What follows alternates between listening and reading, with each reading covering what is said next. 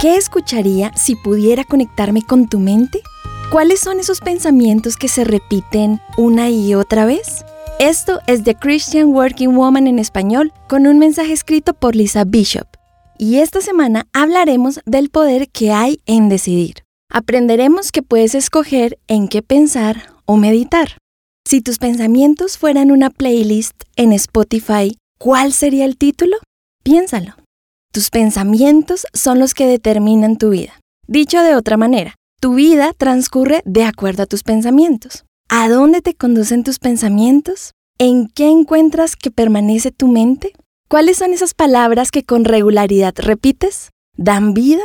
¿Producen gratitud y paz? ¿O conducen tus pensamientos a la ansiedad y preocupación? ¿Quizás a la ira, conmiseración o derrota? Leí una frase que decía, párate firme y a diario cuida la puerta de tu mente.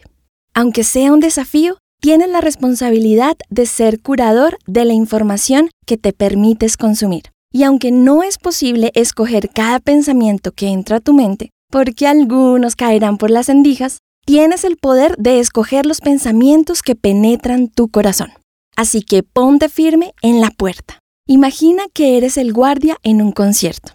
¿Has visto cómo prohíben la entrada a todo el que no tiene un tiquete? Si en tu mente entra un pensamiento que no está alineado con los pensamientos de Dios, le pides a Él ayuda para echarlo fuera. Pensamientos como, soy un fracaso, no tengo lo que se requiere, realmente yo a Dios no le importo, no soy digno de recibir amor, nunca voy a dar la talla, siempre estaré estancado en esta adicción, mi vida nunca va a cambiar. Ninguno de estos pensamientos merecen arrendar espacio en tu cabeza y solo porque tú los piensas no significa que sean verdad. Escoge en qué te vas a enfocar. Nota que dije la palabra escoge. A veces pienso que tomamos la posición de ser un observador casual de nuestros propios pensamientos. Permitimos que nuestros pensamientos anden sueltos y dejamos que nos consuman y al final nos controlan. Podemos quedar cautivos por nuestros pensamientos en vez de llevarlos cautivos a Cristo. Segunda de Corintios 10:5 nos instruye.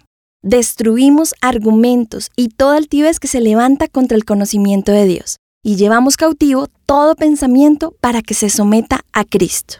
Entonces, sujeta a Jesús todos tus pensamientos, examínalos y mira si estos se alinean con los pensamientos de Dios, y decide hacer algo con los que no complacen a Dios antes que penetren tu corazón y se conviertan en parte de tu ser. Durante las próximas 24 horas, haz un inventario de tus pensamientos. ¿Avivan o te consumen la vida? ¿Son dignos de alabanza o te causan pánico? Acompáñame en el episodio de mañana para saber más acerca del poder que hay en decidir.